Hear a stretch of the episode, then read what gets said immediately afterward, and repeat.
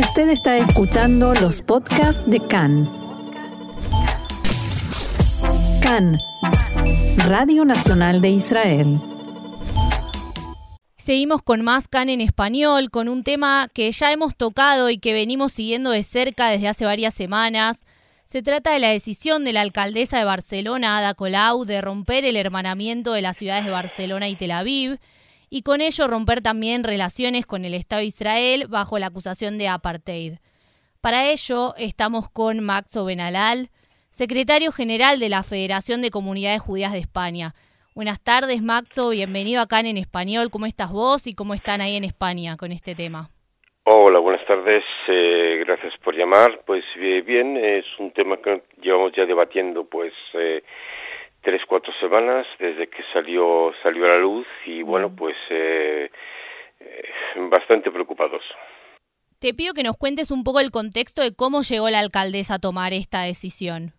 Bueno, el contexto, según dijo la alcaldesa, pues ella fue apoyada por eh, eh, grupos que le pidieron que lo hiciese. En realidad, pues eh, aparentemente fue un escrito eh, firmado por eh, cuatro mil personas y bueno que pidieron que eh, acusaron a Israel de, estado apartheid y pues pidieron al ayuntamiento que rompiese el hermanamiento entre entre Barcelona y Tel Aviv.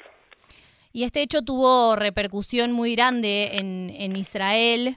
De hecho, salió un influencer israelí, Hanania Naftali, que hizo un video desmontando los argumentos de Colau en inglés, que recomiendo a la gente que lo escuche, la DAIA, la Delegación de Asociaciones Israelitas de Argentina, hizo la traducción al español y les recomiendo mucho, no sé si pudiste escucharlo, verlo, ese video.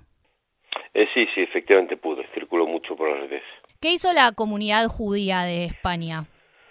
Bueno, en realidad han habido acciones de la comunidad israelita de Barcelona directamente, la Federación de Comunidades Judías de España también y de muchísimos organismos y asociaciones de, de cooperación y de colaboración entre Israel y entre Israel y España.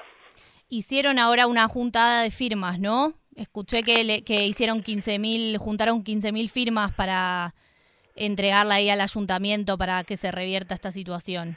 Eh, sí, pero bueno, la situación no, no es así, no, no es reversible. En realidad fue una decisión tomada por el alcalde. Eh, ya hace dos días hubo un pleno en el ayuntamiento que se mm. pidió para revertirla y bueno, pues eh, es una decisión que es puramente decisión del alcalde. Claro, y es lógico que las comunidades judías expresen este repudio hacia la medida que tomó de forma unilateral la alcaldesa, pero ¿qué pasa con el resto de España? ¿También recibieron apoyo de, personas no judías, de organismos no judíos? Sí, sí, sí, hubo, hubo múltiples asociaciones, ayuntamientos, políticos, muchísimos políticos, partidos políticos que evidentemente se, se opusieron a, esta medida. Incluso eh, hubo algún partido político que se desplazó a se desplazó a Israel, eh, se reunió con el primer ministro y con el presidente justamente para para mostrar su apoyo.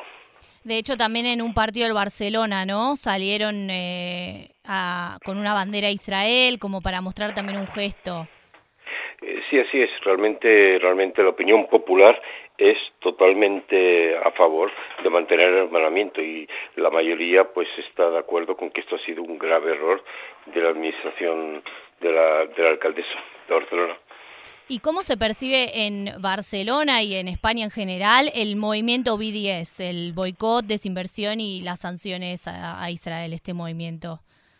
Eh, bueno, aquí en España, en realidad, hace, hace unos meses el Tribunal Supremo eh, declaró el movimiento BDS ilegal. Quiere decir que mm. incluso la justicia eh, ha declarado que el movimiento es ilegal. Es un movimiento racista y xenófobo. Entonces, mm. pues esa es la esa es la opinión la opinión oficial. Claro. Y muchas veces se cree que pegarle a Israel es como una movida fácil que tiene un bajo costo político porque es como popular, entre comillas, ¿no? Eh, esto de pegarle a Israel, pero no pareciera en el caso de Ada Colau haber sido el caso, porque salieron rápidamente muchas personas a repudiar su, su posición. Ese no es ese no es el problema para ella, eso no le importa, ella es eso ha sido pues una acción puramente antisemita, eh, puramente ya creía que iba a hacer una, una acción demagógica, pero no tiene no tiene no tiene nada que ver. Eh, ella hizo lo que lo que es de ella, es una persona pues que se siempre se ha caracterizado por eh, su, su carácter eh, su carácter bastante antisemita, entonces pues alguien que bueno pues que es coherente con lo que siempre ha pensado.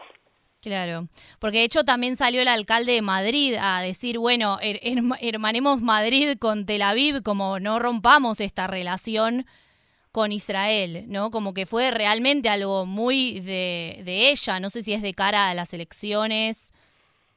Bueno, ahí efectivamente hay dos, dos, dos temas que pueden influir. El primero es la realidad eh, que la reacción fuese pues una reacción puramente honesta, que lo es realmente, pero la segunda seguramente la cantidad de eh, personajes políticos que se manifestaron también tiene algo que ver efectivamente con un tema político. Claro. ¿Y cómo está todo hoy, luego este pleno del ayuntamiento que hubo el viernes? Eh, porque si bien rechazaron la, decisión de Colau en el ayuntamiento, ella sigue sosteniendo la ruptura de, de esta relación con Israel. ¿Cómo se explica esto? Explica por una razón muy sencilla, es que el pleno del ayuntamiento no es competente para decidir eh, si se rompen relaciones con Tel Aviv o si no se rompen. El que es competente es el, es, es eh, el alcalde, mm. no el pleno. Entonces el pleno pues ha, tomado una decisión, pero bueno, una decisión eh, que finalmente pues lo que hace es afear la decisión de la alcaldesa, pero el pleno no es el, el, el órgano competente para decir esto. Entonces pues es simbólico, pero nada más.